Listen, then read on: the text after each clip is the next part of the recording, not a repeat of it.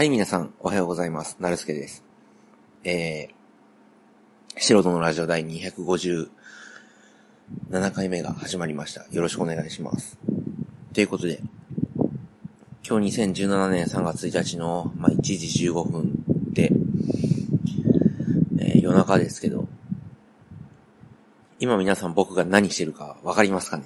まあ絶対わからないんですけど、まあわかるはずもないんですけど、まあ、ポッドキャスト撮ってるっていうのはまあ50%あたり。えーポッドキャスト撮りながら僕はあることをしてますので、何でしょうっていうことで、これまあまあ、当たったらかなり超能力者レベルにすごい。えー今ね、正解発表します。えープレミアムモルツ飲みながらケンタッキー食べてます。夜中の1時15分ですけど、ちょっと頭おかしいんでね、ちょっと、あの、うん。まあ、スルーしていただければ。うん本当にケンタッキー食べてます。証拠の写真はちょっと上げて、ポッドキャストと、あの、ポッドキャストツイッターに上げようかな。うん。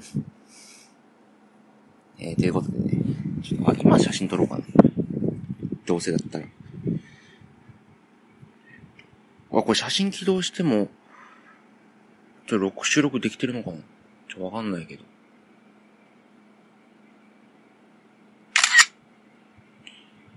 し。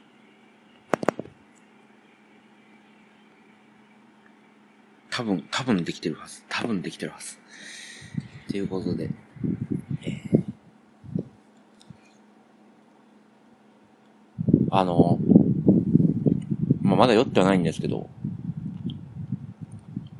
うーん、やっぱり、学問をしている身として、うん、なんていうかな。まあ、学問の話をする前に、お前ケンタッキー食べながら喋るのやめろよって話なんですけど、うまい。ちょっと喋るのに集中しよう。あの、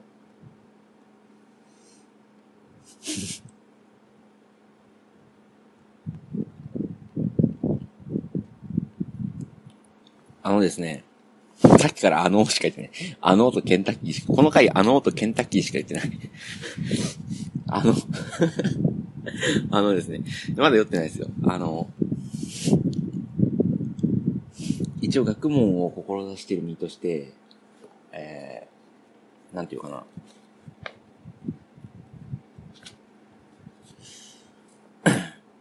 まあ皆さんにお伝えしたいっていうか、しなければならないことがいくつかあると思ってて、で、大学に行ったら学士がもらえるんですよね。えっ、と、理学部に行ったら理学博博士、理学学士がもらえます。理学の学士がもらえます。で、次大学に2年行ったら修士がもらえます。もら、あと、もらえない場合もありますけど、まあまあ、うまく、うまうまくいったら、普通に行ったら、えー理学の修士号がもらえます。理学、理学部の大学に通えば理学の修士号がもらえます。医学部の修士、修士課程に進めば医学修士がもらえるのかな？まあ、す、えっと、まあ、学部によって名前がいろいろ変わるんですけど、まあ、理学修士でもらえます。で、あと大学院3年、2年通った後に3年通えば、うまくいけば、博士がもらえます。理学博士がもらえます。で、修士と博士、学士、修士、博士って、えっ、と、国が求める、その、基準っていうのがあって、一応、えーなんだっけな、学士がね、なんかその問題に精通しているみたいな、ことなんですよね。で、修士に、修士を持っている人間に望まれる能力っていうのが、わからないことの問題策、解決策っていうのをゼロから求められる人。がな、その分野の無理難題っていうのかな。なんか謎に出会った時に、その問題の解決策とか、そういったロジックを解明できる人っっていうのが修士号に求められる人物なわけです。で、じゃあ博士は何なんだったら、博士は問題を見つけられる人なんですよね。修士号の、えー、っと、問題を解決するっていう能力に加えて、その問題を見つけるっていう、ゼロのところから問題を見つけてくるっていう能力を求められるのが博士なわけです。で、まあ、優秀な人であれば博士号を取れば研究者になります、大抵の場合はね。企業の研究者になったり、えっ、と、大学のサイエン、えっ、と、アカデミックの研究者になったりとか、まあ言ってしまえば企業の研究者っていうのは製品開発とか、大学の研究者っていうのは、えっ、と、いわゆる教授ですよね。教授。教授とか、まあ、トップが教授です。助教、准教授っていう研究室を持って活動するやつです。で、それとは別に、えー、利権みたいなね、国に使える、え、研究者っていうのがあります。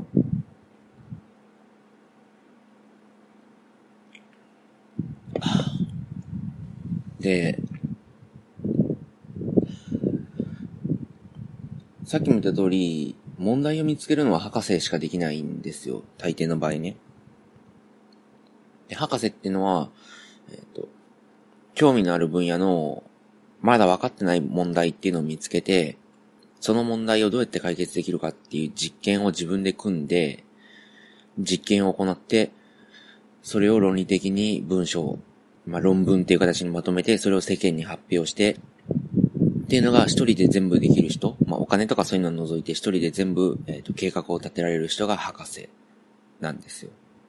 で、修士はそれはできなくて、修士はあった、こういう問題が分かってないから、こういう実験をしようっていうのを提示されて、えっ、ー、と、その実験を行って、ちょっとこれ、エアコンの音めっちゃ入ってるんじゃないの？失敗した。やばい大丈夫あ、エアコンの音入った。まあいいか。あの、趣旨っていうのはそういった前提条件っていうのを与えられて初めて実験ができるんですよね。だから修士と博士っていうのはすごい大きな差があるんですよ。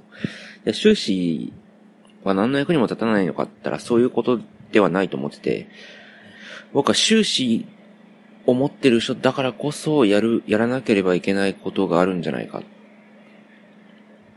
やらなければいけないことがあるんじゃないかって思うんです。それは何かっていうと、えっ、と、その分野に知らない人、その分野を全く知らない人への問題定義なんですよね。さ、最初にプレミアムモルツ飲みながらケンタッキー食ってるって言ってバカみたいなこと言ってたやつが言うセリフとは思われないけど、問題定義なんですよねで、僕生物系なんで生物の問題定義を一つしたいと思うんですけど。えっと、皆さん、あの、遺伝子治療には賛成ですかね？どうなのかなって。まあ、これは本当はやめた方がいいとかそういったことを僕が提示するんじゃなくて、遺伝子治療についてまあ正しく理解をして、えー、っと、なんていうのかな、賛成か反対か決めてもらおうっていう、あの、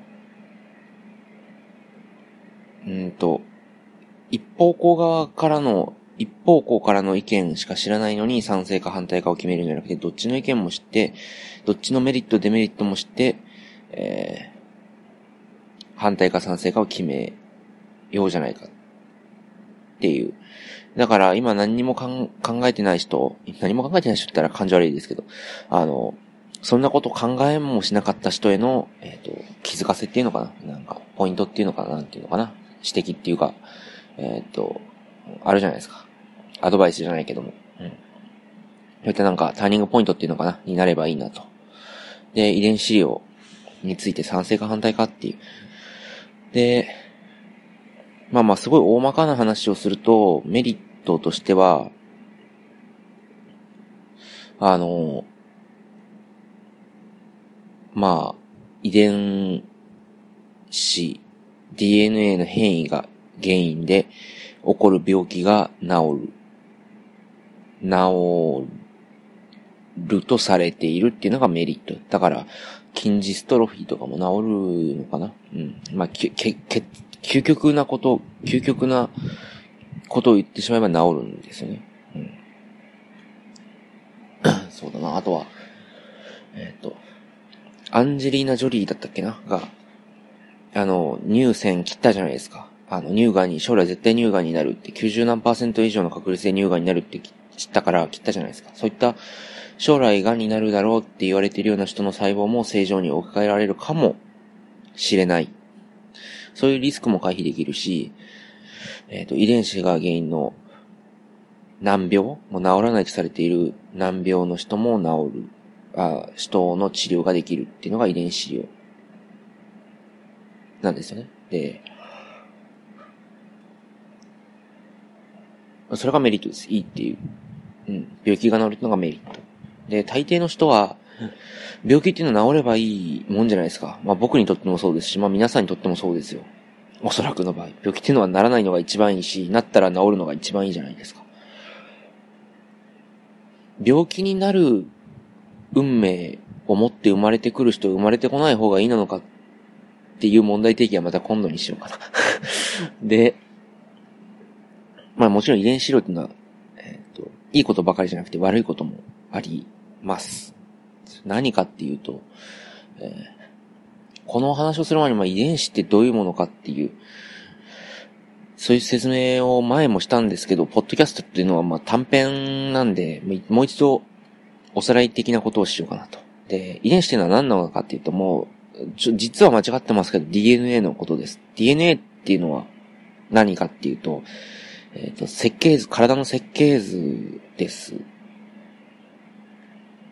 体の設計図です。で、何度も言ってる通り、A, T, G, C っていう4つの分子、4つの分子だけでできてるんですよね。DNA っていうのは。まあ、正確に言うと他に糖とリン酸もありますけど、DNA が、えっと、遺伝子として働くには、その A, T, G, C っていうアルファベットのね、A, T, G, C っていう4つの分子の並び順によって、その働きが、遺伝子の働きが違う。だから、言ってしまえば、脳になる細胞も、腸、腸になる細胞も、皮膚になる細胞も、ATGC の並び順が違うだけで、えっ、ー、と、脳になったりとか、腸、腸に、大腸になったり、小腸になったりとか、皮膚になったりとか、するわけです。で、もっと言うと、えっ、ー、と、遺伝子、DNA を持ってるえっ、ー、と、生き物っていうのは、この地球上に存在する生命、生物と言われるものは全て持ってます。で、生物の例外としてウイルスも、えっ、ー、と、RNA っていう形で持っているものもいますし、DNA っていう形で持っているものもいます。RNA って何なのかって、まあ DNA の親戚だと思ってください。同じで、えっ、ー、と、ATG7 と同じように、えっ、と、順番によって、その、なんていうのかな、遺伝子が決まるものです。だから DNA の本当に親戚っていう感じですかね。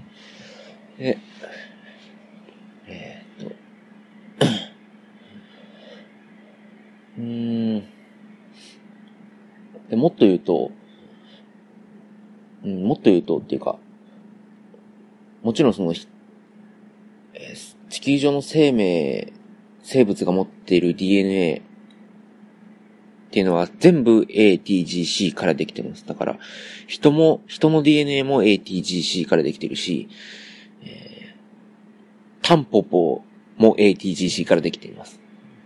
虫も、え、魚も鳥も全部生き物は ATGC からできています。違うのは、その並び順とか、あと長さだけです。人は長いけども大腸筋は短いとか。長ければ長いほど高等かっていうとそうでもなくて、人は無駄に長いんですよ、まあ、本当は無駄じゃないんですけど、あの、人が人であるために、を、これ歌っちゃうまずいな。人、人が人であるためにね、あの、あるべき遺伝子っていうのだけを集めればもっと短いんですけど、進化の過程とかでも長くなったんです。で、大腸筋っていうのはもうもっと短い。で、長さとあと、並び順、あとは、染色体の数とかね、人だったらな、えっ、ー、と、23個ですか？ありますけど。えっ、ー、と、キョンとか、なんだっけな、キョンと、なんか、なんとかしかは、えっ、ー、と、染色体の数だけが違うみたいなのを勉強した気がするな。うん。まあまあ、そんな感じで染色体の数とか、そういったのが違うだけで、基本的には、人も大腸菌も同じ素材からできているわけですよ。DNA っていう面で見ればね。で、遺伝子量っていうのはその並び順を入れ替えるわけです。並び順を入れ替えたりとか、えっ、と、本当はここが A じゃないといけないのに T になっていると。じゃその T を A にしてやれば正常な細胞に戻る。それをじゃあ T を A にしてあげようっていうのがまあ遺伝子量なわけです。簡単に言うとね。ATGC どれでもあり得ます。もっと、ここが ATG のはずなんだけれども、AAA になってるから ATG に直そうとか。もっと長かったり短かったりしますけど。えー、基本的にはその並び順を入れ替えるっていうのが遺伝子量なんですよ。で、それをやっちゃうと、どういうことになるかっていうと、うんと、ほんと最初は、うん、これはもう口で伝える、生物の勉強してないと、体感するのは難しいのかもしれないですけど、本当に最初は一つの菌だったわけですよ。我々っていうのは。もうあの、原始時代よりももっと前ですよ。地球がま、まだ、えっと、海、恐竜もいない、もっと前。水が多かったのかな？うん。まだ、植物もないですよ。えー、っと、二酸化炭素がほとんどだったのかな？地球って。うん。多分二酸化炭素がほとんどだったの。で、その時にね、一つの細胞ができて、それがまあ菌、細菌ですよね。で、そいつも DNA をも、その時は DNA じゃなかった RNA だったんだな。まだね。で、そいつが進化して植物になったりとか、えー、本当は最初は単細胞だったのが、え、っと、多細胞、我々みたいに多細胞になったりとか、で、そいつが個体になって、陸に上がってきて、で、その前にまあ植物ができて、地球上の酸素の量が増えて、酸素を使って呼吸するやつができて、エネルギーの効率が増えて、そうなるとその酸素をエネルギーに変えられるやつと、酸素エネルギーに変えられないけども、えっ、と、動き回れるやつとか協力して、細胞の中にね、ミトコンドリアってものが入って、で、我々みたいな呼吸できる生命ができて、ってなっていくにつれて、遺伝子、DNA の配列がどんどん長くなって増えて変わって入れ替わって、よそから DNA をもらったりして、どんどんどんどん進化していったわけです。で、言ってしまえばそれは、えっ、ー、と、神が行ったことであって、うん。誰かの手によって行われたことじゃないんですね。えっ、ー、と、いろんな条件、気候とか、熱とか、そこに、こいつとこいつがいなければならないとか、雷が落ちて、えっ、ー、と、熱が発生して、その上がったエネルギーで反応が起きてとか、たまたま酸素が大量にできて、酸素を利用するやつができてとか、そういった、えっ、ー、と、分子と分子のもうほ、ほとんど、ほんと奇跡的なものが積み、あの、なんていうのかな、重なり合って、DNA っていうのはどんどんどんどん変化していって、塩基配列、DNA の配列っていうのはどんどんどんどん変化していって、我々みたいな、えっー、言ってしまえば高等な生物ができたわけです。で、これは、この仕業、この、こういう DNA の配列を入れ替えたり、長くしたり、短くしたり、切ったり、そういったことをしてきたのは、すべて分子なんですよ。それをまあ、なんていうのかな。言ってしまえば神がやったことなんです。神様ですよ。神様がやったことです。で、DNA をじくってきたのはもう神だけなんですよ。言ってしまえば。神様なんですよね。この世の生命っていうのの根本は DNA であって、DNA の配列であって、その配列を決めてきたのは神なんですよ。人じゃないんですよ。それをいじくるっていうことは、人が神の領域になるっていうことなんですよね。我々が、あの、すべて機械で、ロボットの世界で、冷蔵庫も機械じゃないですか。家電も機械だし。で、我々の体も機械で、機械が機械を作って、機械、機械同士で生活している世界に、おもちゃとして DNA を持った生命が現れて、そいつをペットにして飼ってたんなら、そのペットをどういじくろうが、人のか、人っていうか人、人間ロボットの勝手ですけど、我々の生活、地球上に存在する、存在してる我々の生活のメインっていうのは生き物じゃないですか。僕が今食べてるケンタッキーだって鶏肉、鶏生命じゃないですか。ビールも植物からできてるし。そう。だな。食べ物も。食べ物じゃなくたって、家族も、ペットも、全部生命ですよ。生命っていうのは、ある種人間と、人間と動物、まあ、人間も動物なんですけど、人間とそれ以外の動物、植物っていうのは、いくら人間が賢くなってたって対等なものですよ。その根本である DNA をいじるっていうのは、あっていいことなのかっていう話なんですよね。簡単に言うとね。もちろん、うん、よくこの話をすると、えっ、と、なんだっけ、後輩？とかもどうなんだかって言われるんですけどね。後輩ってあの、トマトとトマト、この品種のトマトとこの品種のトマトを掛け合わせて、熱に強いトマトを作る。でも僕それは別にいいと思ってて。なんでかって言うと、後輩っていうのは、昔の人が、人もずっと行ってきたことだし、風によって運ばれたりとかもするけども、そういう自然なことでもあるけども、受粉をわざとさしたりとか、えっ、ー、と、同じ檻にオスとメスを入れて、わざと交尾、この、このオスとこのメスを交尾させて子供を作ったりとか卵を産ましたりっていうのは、昔からしてることで、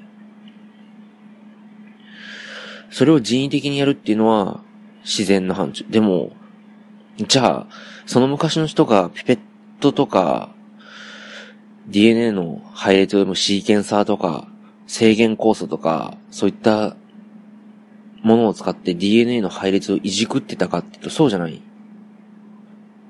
それをしていいのは、やっぱり、神とか、分子だけ、だと僕は思うんですよね。で、遺伝子量は、これは勉強しないとわかんないのかなものすごく、危険とかそういったものは抜きにして、反、倫理に反してることだと僕は思うんですよね。多分生物の勉強してる人だったら大抵の人はそう思うんじゃないかな。うん、もし、倫理に反し、まあも、人間倫理に反してることばっかりしてますよ。戦争とかね。人殺したりとか。それももちろんいけないことですけど、あの、仮に例えば人が、遺伝子をいじくって、うん、ろくなことになるような気も、ろくなことにならない、ろ、ん？ろくなことにな、なる、ん？なんだっけこれ。ろくなことに、ろくなことにならないってやってるのかな？ろくな、え？ろくなもんじゃないことになると思うんですよ。何回も言い換えちゃったけど。まあ、本当はなんかこう炭鉱を掘るためにダイナマイトを開発しノーベルさんがダイナマイトを開発したのに、戦争に使われちゃったみたいな話で、難病を治すために遺伝子治療を開発したのに、本当にろくでもないことに使われると思うんですよね。うん。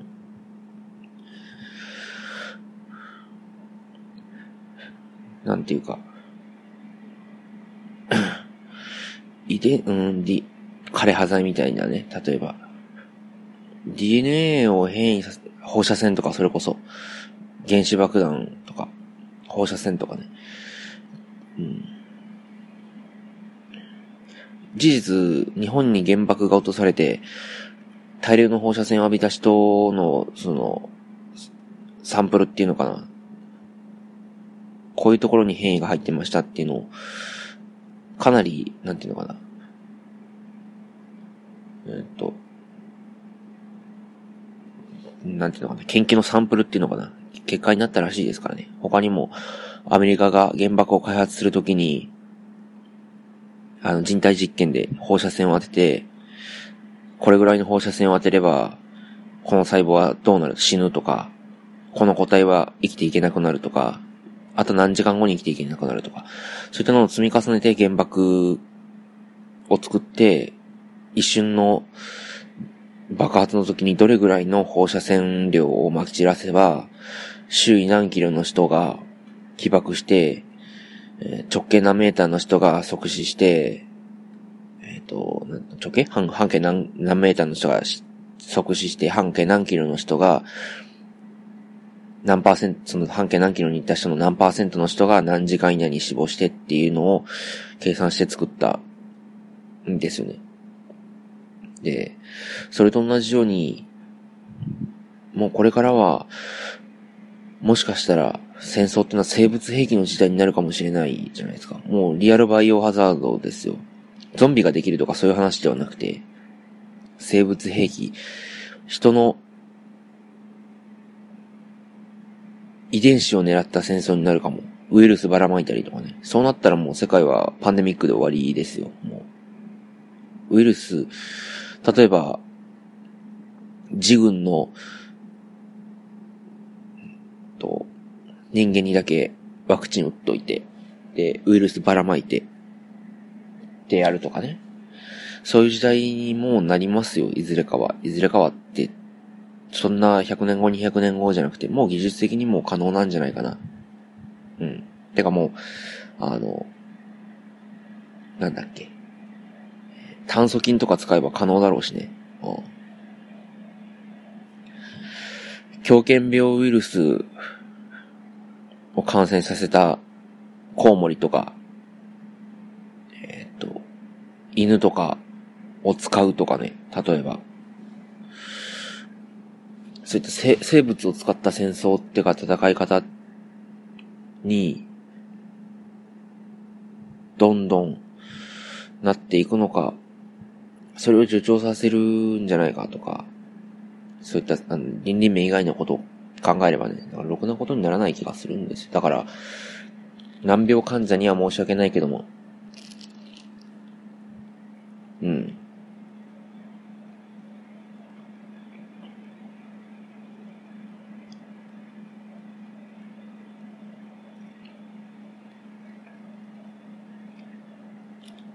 難病患者には申し訳ないけども、治らないことがいいとは言わないけども、治せない状況、治せない世界である方がいいこともある。と僕は思うんですよね。うん。遺伝子をいじくらないで治るんだったら、全然それは OK ですよ。でも、個体の、特に人間の遺伝子を DNA の配列をいじくって、病気を治したり、病気にさせたり、それこそ頭を良くしたり、足速くしたり、筋肉の量を増やしたり、するようになるのは、人として大きな間違いなんじゃないかと。なんでこんななんか政治家みたいな喋り口調になってるのかわかんないですけど。うん。っていう話です。問題提起が30分になっちゃったけど。なんか、うん。ヤフーのトップにね、ちょっと前に、あの、なんだっけな。アメリカだっけな。で、遺伝子治療の、その、ガイドラインみたいなのが変更になるかみたいな開始さるされるんじゃないかみたいなニュースがあって、うん、そ、それはどうなんだと思って。うん。もちろん、治りたい患者の気持ちはわかりますよ。いや、実際のところ言うとわかんないけども、治りたいって思ってるっていうことはわかりますよ。もちろん治った方がいいこともわかる。でも、そうはいかないことの方が大きすぎる。って僕は思うんですよね。お前健常者に生まれてきたからそういうことが言えるんだろうっていうような、根も葉もないバカみたいな、文句は受け付けます。なんか、うん。そんな感じですかね。うん。ということで。これからまあなんか遺伝子治療とかね、そういった、うん、遺伝子、うん、言ってしまえば、さっきも言った通り生命の根本っていうのは DNA 配列なんですよ。だから、すべての病気、癌もそう、癌はもちろん DNA の変異が原因だから、癌もそう。今、治りづらいとされている病気の根本っていうのはほとんど DNA なんですよね。だからそこを直してやれば、絶対病気が治るんですよ。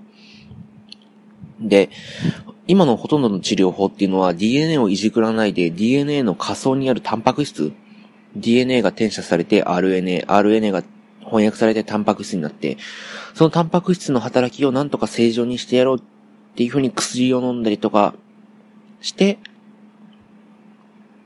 え、っと、病気を治すわけです。それが、異常になった細胞を殺して、正常な細胞だけにしてあげて病気を治すっていう方が、それなんですよ。だから異常な細胞を正常に戻すっていう風な治療の仕方ってのはないわけです。逆に言えば、異常な細胞を正常にするっていうのは、変異が入った DNA の配列を元に戻すっていうことですから、それは言ってしまえば遺伝子治療じゃないとできない。だから、今やってる治療としては、異常な細胞を殺す。わけですよ。癌だってそう。抗がん剤で癌細胞を殺す。癌になった細胞を正常細胞に引き戻す。っていうことは、してないわけ。まあこれから先もそれはしないと思うけど。うん。いいじゃないですか。でも。でも僕あれは賛成なんですよね。癌を治療し終わった後に、例えば胃とか、胃がんだったら胃とか、まあ腎臓とか、えっ、ー、と、例えば、腎臓悪くしちゃって人工透析受けてる人とか、それを iPS 細胞とか自分の ES 細胞みたいなもので、臓器を作って、まあ今は作れないですけどね、将来作れるようになったらそれを作って、それを移植する、して、また健状態に戻るっていうのは、僕はありだと思ってる。でも、踏み込んでいいのはそこまでで、直接 DNA をいじるっていうのは、どうかなと。そういう話。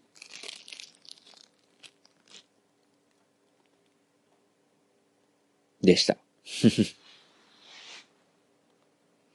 てことで、素人のラジオ第257回。お相手は、なるすけでした。こんな長々しい話を、長々しい話、長々とした話を聞いてください。まして、ありがとうございました。それでは、さようなら。